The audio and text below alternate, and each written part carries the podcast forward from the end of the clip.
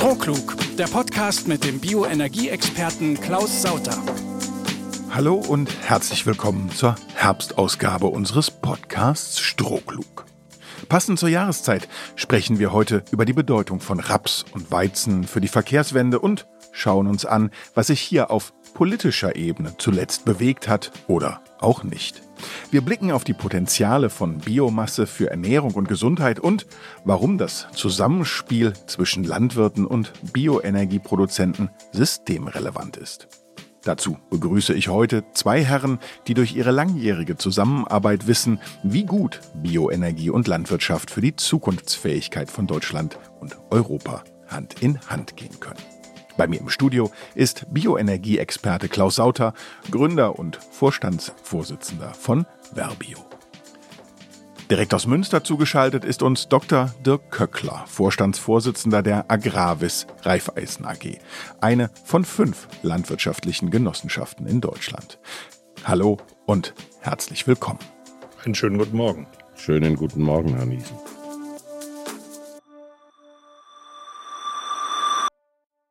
Ich schlage vor, dass wir erst einmal unsere Zuhörer an dieser Stelle abholen und kurz über die jüngsten Entwicklungen im Mobilitätsbereich sprechen. Herr Sauter, die Bundesregierung hat wieder einmal muss man sagen, ihre Klimaschutzziele im Verkehr verfehlt und anschließend dann die Sektorziele aus dem Klimaschutzgesetz gestrichen. Ist das nicht so, als wenn ich für meine eigene Leistung eine schlechte Schulnote bekomme und mir daraufhin überlege, ich schaffe einfach das gesamte Notensystem ab? Ja, der Vergleich ist gut. Ganz genau so läuft es. Man will die schlechte Presse nicht haben. Nichtsdestotrotz, Ziele setzt man sich, um sie zu erfüllen. Und wenn man sie nicht erfüllt, dann macht man sich Gedanken darüber, wie kann man da hinkommen. Das läuft in der Politik anders. Wenn man das Ziel nicht erreicht und es gibt negative Presse, dann schafft man es am besten wieder ab. Ich meine, wir müssen mal immer schauen, wo wir herkommen. Äh, Im Jahr 1990 hatten wir rund 160 Millionen Tonnen CO2-Emissionen. Und das Ziel war, diese Emissionen zu reduzieren. Im Jahr 2019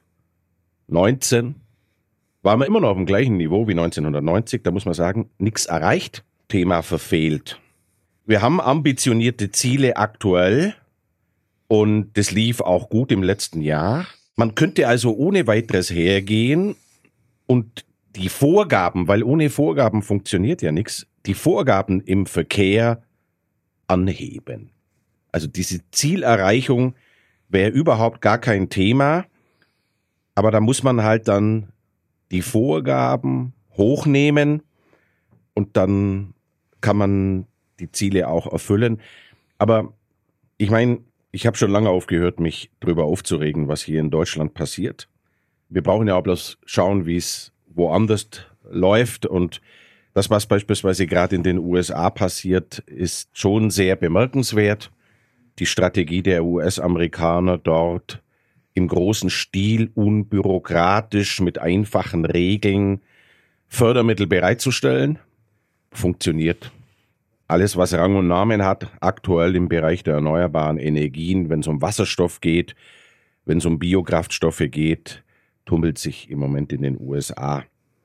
Also es geht auch anders. Man muss nicht dann das Notensystem abschaffen. Jetzt haben die EU-Umweltminister Mitte Oktober die CO2-Grenzwerte für Lkw und Busse verschärft. Also der CO2-Ausstoß soll bis 2040 um 90 Prozent sinken, verglichen mit 2019. Wie kann das in der EU gelingen, Herr Sauter? Da können wir doch genau da ansetzen, wo wir gerade waren. Ich meine, wir haben eine Vielzahl von solchen Zielen. Das wird wieder nicht erreicht. Umso bemerkenswerter war es für mich äh, Anfang letzter Woche, glaube ich, war das am Montag, wo der Arbeitgeberverband getagt hat und sich Herr Scholz hingestellt hat und gesagt hat, macht euch keine Sorgen, der Strompreis der wird runtergehen, das wird ganz, ganz billig in naher Zukunft, weil die Bundesregierung wird ihre Ausbauziele bei erneuerbaren Energien erfüllen. Mann, Mann, Mann, habe ich mir gedacht. Das wäre ja das erste Mal, dass die irgendwas erfüllen. Und umso bemerkenswerter ist es für mich, eigentlich schon erschreckend, mit welchem Selbstbewusstsein der da auftritt und diesen Unternehmen, die den deutschen Mittelstand repräsentieren, versucht, ein gutes Gefühl zu geben und sie sollen sich keine Sorgen machen über die Zukunft. 90 Prozent der Unternehmer, die da saßen, sind der festen Überzeugung, dass die Bundesregierung keinen Plan hat und wenn sie irgendwelche Zielvorgaben macht, dass sie die nicht einhalten wird. Also, ich denke mal, wir könnten mehr tun im Verkehr, aber eben nicht nur mit Strom, sondern wir brauchen synthetische und vor allen Dingen biogene Kraftstoffe, das was Verbio produziert, das ist heute 80, 90 Prozent der CO2-Einsparung. Ich glaube, es ist dringend an der Zeit, nicht solche abartigen Vorgaben zu machen. 2040, ich weiß nicht, ob ich da noch am Leben bin, aber das ist so weit weg, sondern einfach dicht daran, so macht man es auch in einem Unternehmen, dass die Ziele messbar werden, um Vertrauen auch werben in der Bevölkerung, dass man diese Ziele auch erreichen kann. Ansonsten muss man doch klar sagen, bei allen Thema des Klimaschutzes ist ein großes Versagen festzustellen. Und das ist wie mit kleinen Kindern. Ich meine, wenn man sich auf das, was die Eltern sagen, nicht verlassen kann, dann glauben sie irgendwann einem gar nichts mehr. Und so ist es auch in unserer Gesellschaft. Die Industrie hat es schon längst abgehakt. Da wird nichts investiert. Und es fehlen ja auch dann die Schutzmechanismen, gerade das Thema China-Importe. Aber ich denke, da gehen wir nachher mal nochmal darauf ein. Sie haben aber dennoch schon gesagt, Biokraftstoffe, das ist ein gutes Stichwort, denn wir kennen sie natürlich von der Zapfsäule. Sie werden vor allen Dingen Benzin und Diesel beigemischt und seit 2015 wurden dadurch rund 80 Millionen Tonnen CO2 eingespart. Es gibt eine Verbraucherumfrage und zwar des Marktforschungsinstitutes Kantar. Die hat ergeben, dass die Mehrheit der Deutschen Biokraftstoffen positiv gegenübersteht, nämlich 65 Prozent aller Deutschen. Vor allem, weil sie Umwelt und Ressourcen schonen. 26 Prozent der Deutschen befürchten allerdings, dass durch Biokraftstoffe Anbauflächen für Lebensmittel verschwendet wird. Ist denn dem so, Herr Dr. Köckler? Ausdrücklich nicht, Herr Niesen. Äh, wir bewegen uns in unserer Landwirtschaft seit Generationen in Fruchtfolgen. Es ist mitnichten so, dass wir nur Brotweizen anbauen, sondern wir bewegen uns bewährt in Fruchtfolgen mit Gerste, Roggen. Wir haben sogenannte Blattfrüchte wie Mais und Raps und machen das aus sehr guten Gründen. Eine Zahl, wir haben eine Getreideernte von rund 40 Millionen Tonnen in Deutschland, knapp 10 Millionen Tonnen benötigen wir für die Vermahlung. Weitere 10 Millionen Tonnen gehen überwiegend in den Export mehrjährig, verbleiben also auch Weizenqualitäten und andere Produkte, ja, die eben nicht für die Lebensmittelerzeugung genutzt werden können. Und da ist es sehr klug, die entsprechend äh, für den Tank zu verwenden, wie wir das seit vielen Jahren erfolgreich tun. Herr Sauter guckt schon so ein bisschen. Sie wollen noch was ergänzen. Ja, ich meine, äh, wenn man auf die Ursprünge der Verbio zurückgeht, in den 90er Jahren, da hatten wir, da hatten wir massive Überproduktion. Also da gab es nicht mal die Anwendungen für das Überschussgetreide. Und dann wurden die Stilllegungsflächen eingeführt. Also das muss man ja mal sagen. Man hat ja bewusst Agrarfläche aus der Produktion genommen, um diese Überproduktion gar nicht erst entstehen zu lassen. Und dann sind die Biokraftstoffe als neuer Absatz entstanden. Wenn ich mich erinnere, ich oder wir als Verbio, wir haben Geld bekommen aus Brüssel, um Roggen, den die EU zur Preisstabilisierung aufgekauft hatte, mehr oder weniger zu beseitigen. Die Maßgabe war, es darf nicht im Food- or Feed-Bereich landen. Also nicht als Nahrungsmittel, nicht mal als Futtermittel verwendet werden. Diese Tank- oder Teller-Debatte bei uns in Deutschland ist sowas von verkehrt. Das kann man gar nicht stärker betonen. Und ich meine, auch die Bauern haben dieses Jahr kein einfaches Jahr. Schlechte Qualitäten, die Preise sind massiv gefallen.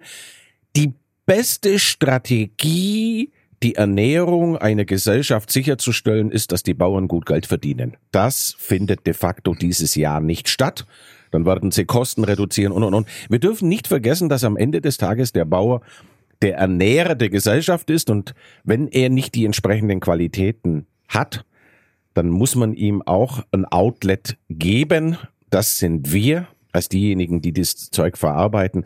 Und mit unseren Technologien stellen wir auch die geringsten Qualitätsansprüche. Also mal einfach ausgesagt, wir, wir sind in der Lage, fast den größten Dreck im Notfall zu verarbeiten.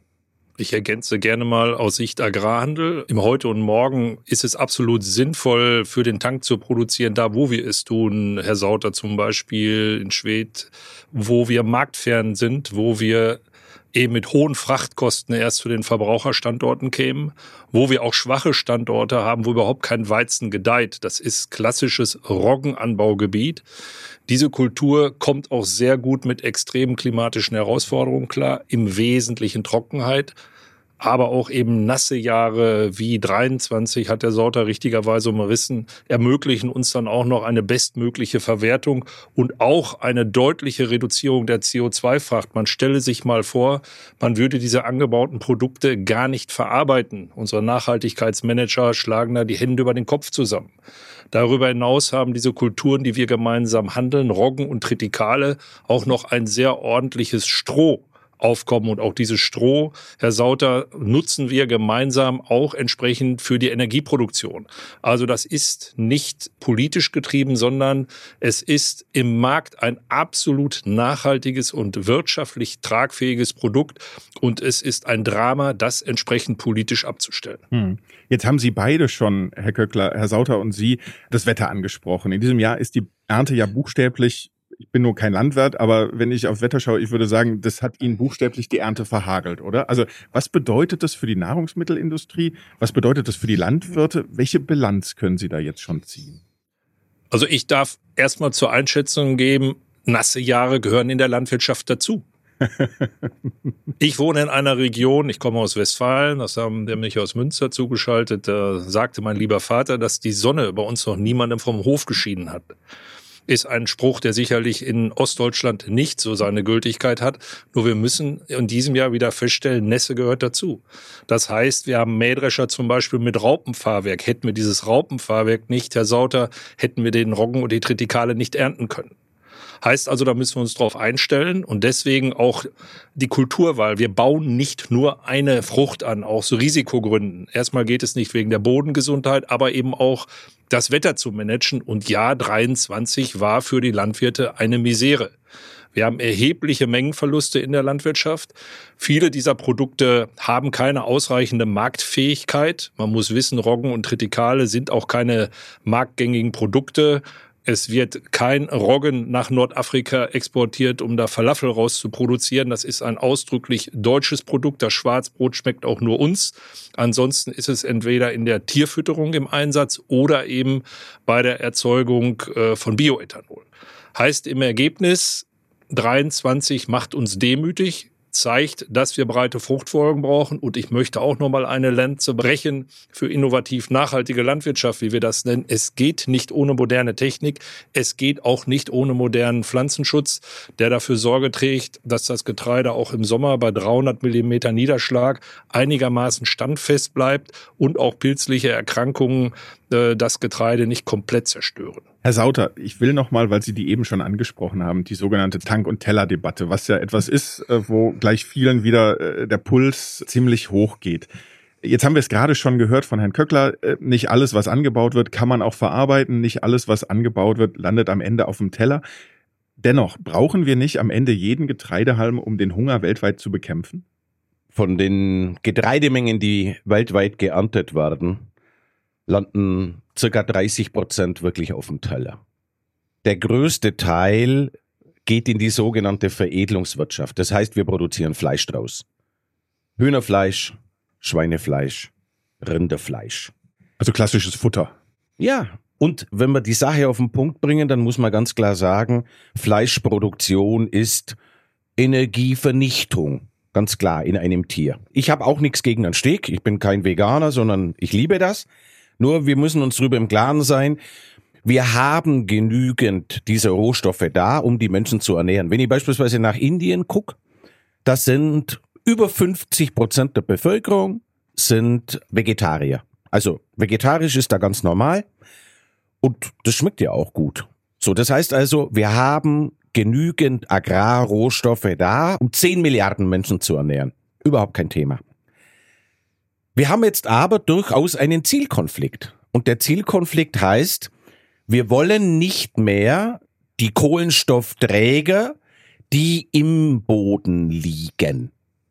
Also müssen wir zumindest einen gewissen Teil davon ersetzen und dazu braucht man Biomasse. Ich war die letzten Monate häufiger in Brasilien. Mato Grosso, das ist ungefähr zweieinhalbtausend Kilometer von jeglicher Küste weg, also von der nördlichen Küste genauso wie von der östlichen Küste. Dort liegen Millionen Hektar Land brach. Die werden nicht bebaut. Das ist auch nicht Amazonasgebiet. Die werden nicht bebaut. Warum? Weil Brasilien diese Nahrungsmittel nicht braucht. Es sind nur 200 Millionen Menschen. Und die Frachtkosten aber, um sie in andere Märkte zu bringen, die sind viel zu hoch. Dasselbe hat ja auch der Dr. Köckler angesprochen. Dort in Brandenburg, dort wo wir sind, mit unserer Anlage beispielsweise in Schwedt, dort ist wenig Viehbesatz, wenig Veredelung. Das heißt insbesondere gerade die schlechten Qualitäten, die ja auch einen schlechten Preis haben, die dann noch über große Distanzen zu irgendeiner Verwertung zu transportieren, das rechnet sich einfach nicht mehr. Und deshalb, die Welt hat nur riesige Potenziale. Wir müssen nur dem Bauer die Möglichkeit geben, damit Geld zu verdienen. Und gerade dort in dieser Region in Brasilien, die ich erwähnt habe, dort entstehen jetzt wirklich im großen Maße lokal Ethanolanlagen. Dann kommt automatisch der Maisanbau, auch Sojaanbau.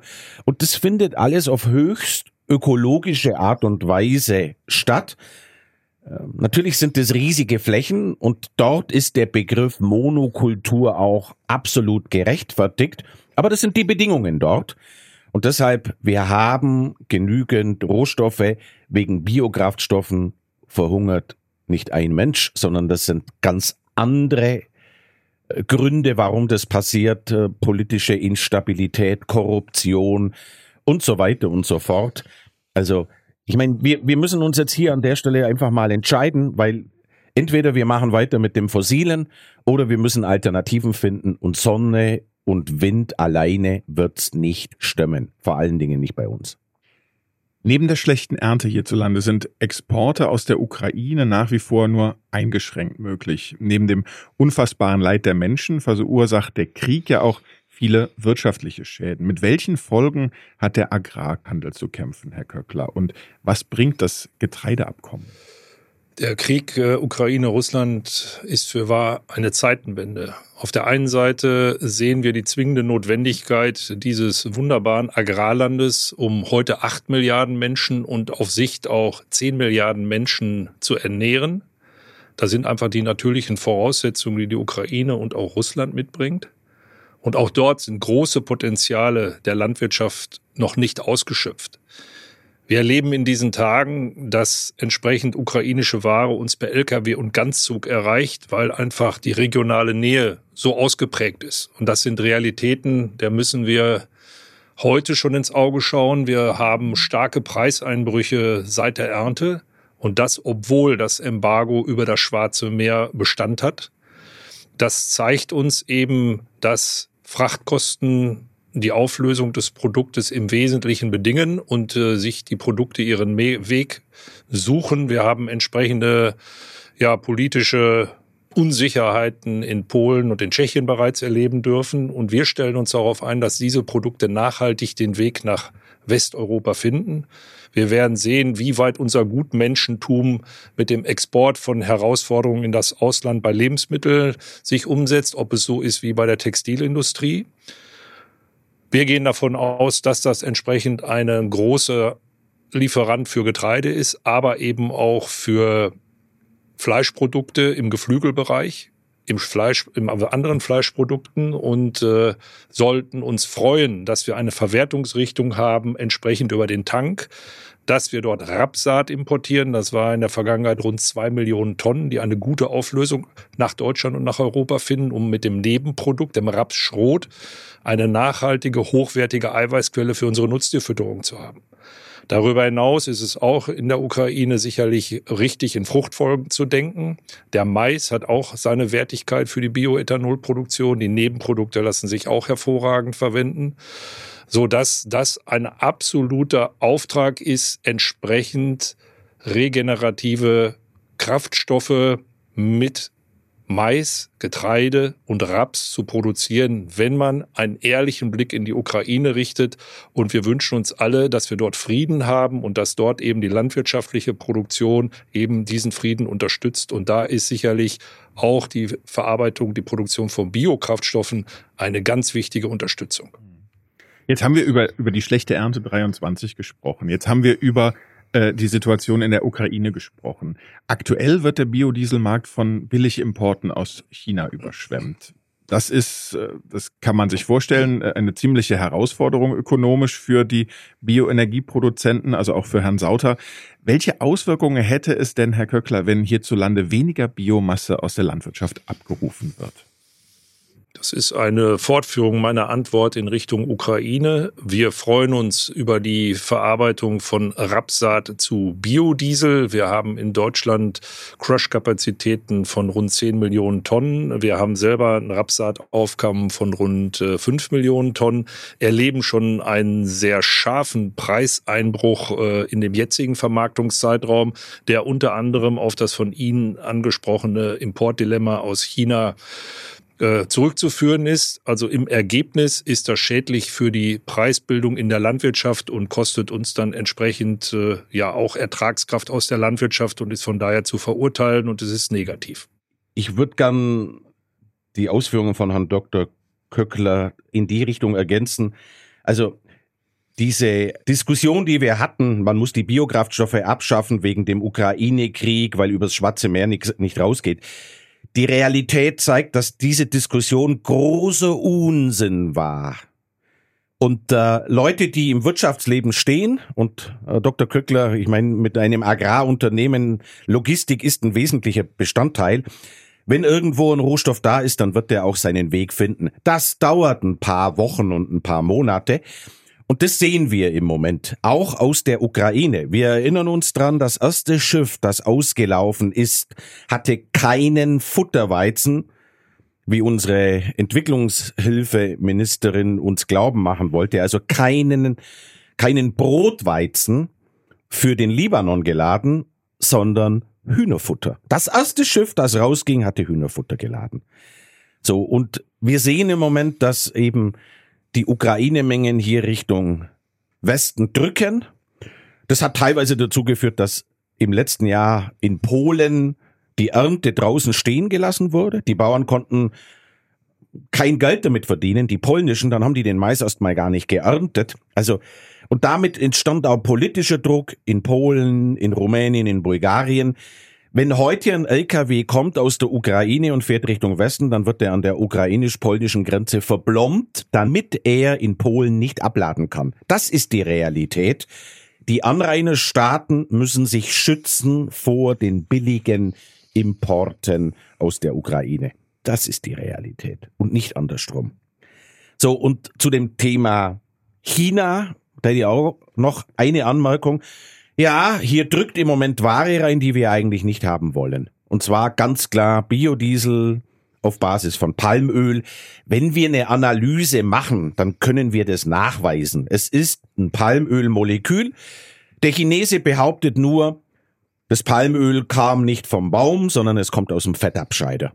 So, und das muss man überprüfen. Aber was da im Moment gerade passiert, nicht nur in unserer Branche, sondern in anderen Branchen mit China, China ist heute für knapp 30 Prozent der CO2-Emissionen global verantwortlich. 30 Prozent. So, und was hier im Moment gerade stattfindet, ist der klassische Carbon Leakage. Was heißt Carbon Leakage? Wir haben hier die Anforderungen in Europa erhöht, CO2-effizienter zu werden. Und damit gehen die Kosten nach oben. So, die Chinesen, die kehren sich aber an Dreck drum. Die bauen ein Kohlekraftwerk nach dem anderen, haben damit billige Energie. Und jetzt passiert der Effekt, wir sind der Meinung, dass wir mit unserer Politik hier das Klima oder das Klima zu retten, indem wir die CO2-Emissionen reduzieren. Aber dadurch, dass die Kosten steigen, wandert die Produktion ab nach China und wir erreichen eigentlich genau das Gegenteil. Die Chinesen emittieren noch mehr. Das heißt, sowohl in der Automobilindustrie, aber auch in unserem Bereich, Stahl und so weiter, müsste man endlich hergehen und den eigentlichen, das eigentliche Ziel, nämlich wir wollen CO2-Emissionen reduzieren, in den Vordergrund schieben. Und wenn die Chinesen dort nicht mitmachen, sondern sich im Gegenzug einen Wettbewerbsvorteil verschaffen, dann sind die raus aus dem Spiel. Hm. Kommen wir zu einem anderen Fakt, einen, den ich nicht kannte, den sicherlich auch viele unserer Hörerinnen und Hörer nicht kennen, nämlich, dass aus Biomasse neben den Kraftstoffen auch hochwertige Produkte hergestellt werden. Dafür braucht es eine Bioraffinerie. Die betreiben Sie bei Verbio. Was passiert da genau und was stellen Sie da her? Das ist ja quasi nochmal äh, Nachhaltigkeit im Quadrat, wenn man so will, oder? Oder ist das einfach nur sozusagen ein Nebenschauplatz, äh, der gar nicht so sehr ins Gewicht fällt? Nee, das ist absolut kein Nebenschauplatz, sondern wichtiger Teil unseres Erfolgs als Verbio und ein wichtiger Teil der gesamten Wertschöpfungskette. Ich meine, unsere Strategie ist ganz klar, so viel Wertschöpfung wie möglich aus dem Rohstoff zu holen. Und da machen wir heute Glycerin, das ist in, in Feuchtigkeitscremes drin, ganz wichtiger äh, Rohstoff in vielen Kosmetikprodukten, Zahnpasta. Es gibt auch Glycerin aus fossilen Quellen, aber das wurde erfolgreich vom Markt verdrängt. Dann produzieren wir zum Beispiel Sterole. Das ist auch im Rapsöl drin, das ist ein Cholesterinsenker, das finden wir in der Margarine, im Joghurt, beziehungsweise man braucht es auch zur Hormonherstellung. Dann haben wir hochwertige Eiweißkonzentrate, da sind wir gerade dabei, eine neue Technologie zu entwickeln. Und aus den Prozessen an sich entsteht auch noch Glykosalt. Das ist ein Futtersalz, das geht wieder zurück in die Landwirtschaft. Dann haben wir natürlich Biodünger. Also es ist wirklich eine Bioraffinerie. Da geht kein Rohöl rein, sondern da geht entweder Pflanzenöl rein, in unserem Fall hauptsächlich Rapsöl, oder Getreidesorten, wobei wie gesagt, wir verarbeiten kein Brotgetreide. Und dann machen wir die unterschiedlichsten Produkte draus. Und Biokraftstoff ist heute mengenmäßig der größte, aber von der Wertschöpfung her verdienen wir eigentlich den Hauptanteil des Geldes mit diesen Koppelprodukten. Sie gehen jetzt noch einen Schritt weiter, Herr Sauter, und entwickeln nachhaltige Lösungen für die chemische Industrie. Was hat es damit genau auf sich? Der eigentliche Wert unserer Produkte ist die Tatsache, dass wir CO2-Recycling betreiben. Das macht die Natur. Sie sammelt CO2 aus der Atmosphäre ein und der Wert unserer Produkte liegt in dem grünen Kohlenstoffatom. Und dieses grüne Kohlenstoffatom, das wird in der Chemie benötigt. Unsere Moleküle nur zu verbrennen ist eine Sünde. Nur so haben wir angefangen. Äh, die Dekarbonisierung oder Defossilisierung ergreift jetzt andere Bereiche der Gesellschaft. Chemieindustrie ist ein gutes Thema. Aber eine bemerkenswerte Dynamik sehen wir in den USA. Eine Riesennachfrage nach unserem Biomethan aus unterschiedlichsten Bereichen, Stahlindustrie, Chemieindustrie und, und, und. Ohne, und das ist das Bemerkenswerte, ohne gesetzliche Vorgaben. Es gibt keine Verpflichtung für die Jungs, das Zeug zu nehmen, sondern, und da kommt wieder das US-System, die sind in der Lage, wenn sie dort derartige Rohstoffe einsetzen, CO2-arme wie von uns, dass sie sich dann im Rahmen dieses Inflation Reduction Actes Subventionen verdienen können. Das ist eben der andere Ansatz, der US-amerikanische, nicht mit Verpflichtungen zu arbeiten, sondern mit Anreizen.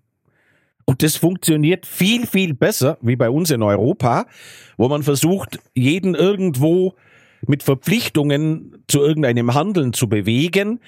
und dann noch am besten noch festlegt, wie er das im Detail zu tun hat, da muss man sagen, das ist wirklich bemerkenswert, was da im Moment gerade in den USA passiert und sehr, sehr vielversprechend. Anreiz ist ein gutes Stichwort. Herr Dr. Köckler hat eben auch schon vom Thema Stroh gesprochen.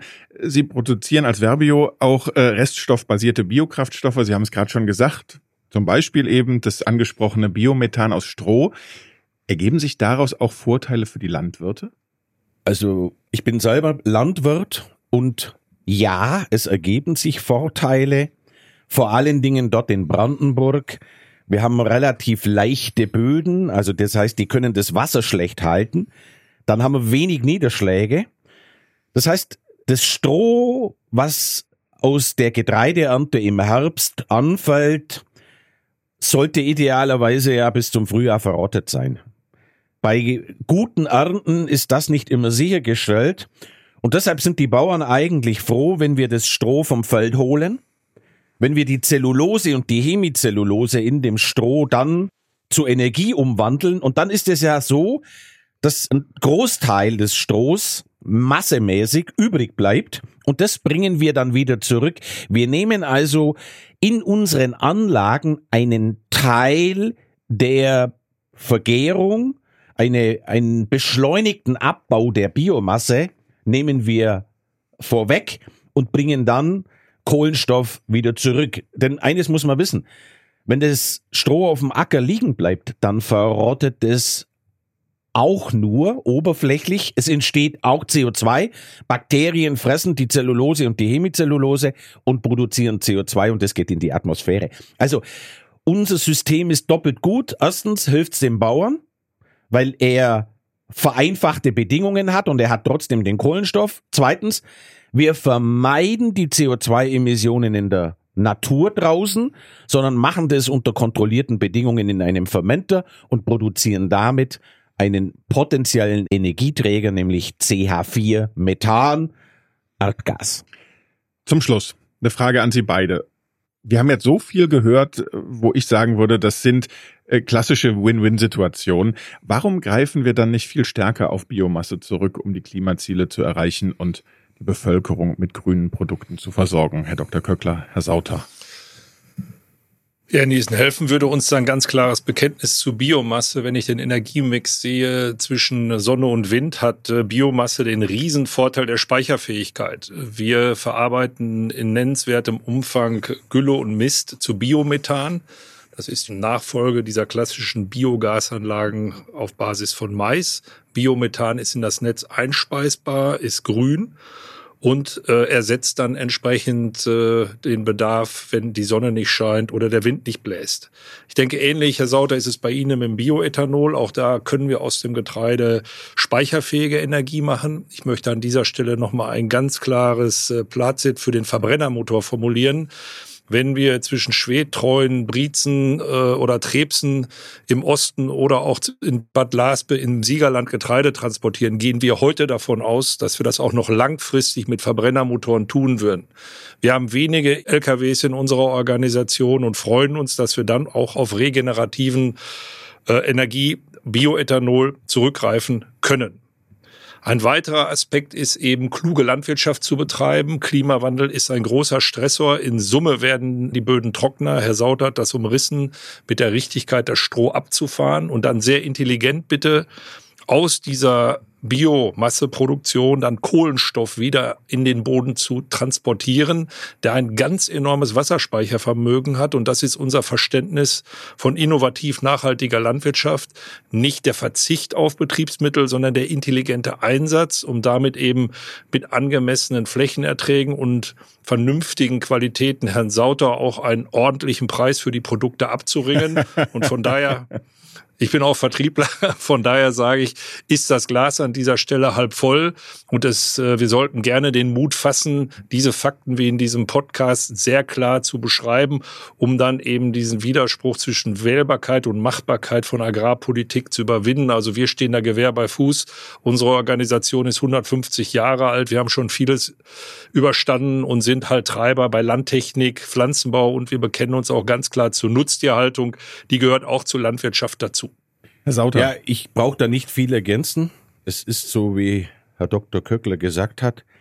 Das, was wir machen, nämlich äh, Biomasse einzusetzen, um Energieträger zu produzieren, das ist gut, das ist sinnvoll, das braucht die Landwirtschaft, auch gesellschaftlich. Es ist wirklich eine Win-Win-Situation. Dass wir trotzdem diese Diskussionen permanent führen, ist äh, falsche Information, insbesondere bei der Politik. Ganz, ganz viel Ideologie und das ist sehr gefährlich. Ich durfte erleben mit Herrn Özdemir, als wir in Brasilien waren, als der mal gesehen hat, wie dort Landwirtschaft betrieben wird. Dieses Mercosur-Abkommen, also sprich den Südamerikanern den Markt für Agrarprodukte in Europa zu öffnen, ist meines Erachtens ein wichtiger Schritt. Nur man muss natürlich klar sein, dass dort unter ganz anderen Bedingungen gearbeitet wird wie bei uns. Also wenn ich die Ideologie wieder hernehme, dann dürfte Mercosur nicht stattfinden, weil die Landwirtschaft betreiben in krassem Gegensatz zu den Vorgaben wie in Europa. Damit haben sie auch Wettbewerbsvorteile und wir müssen anfangen, überall mit gleichem Maß zu messen. So. Und deshalb, wir sind in der Lage, als Verbio alles das, was der Bauer produziert, als Rohstoff zu verwenden. Das ist sehr innovativ.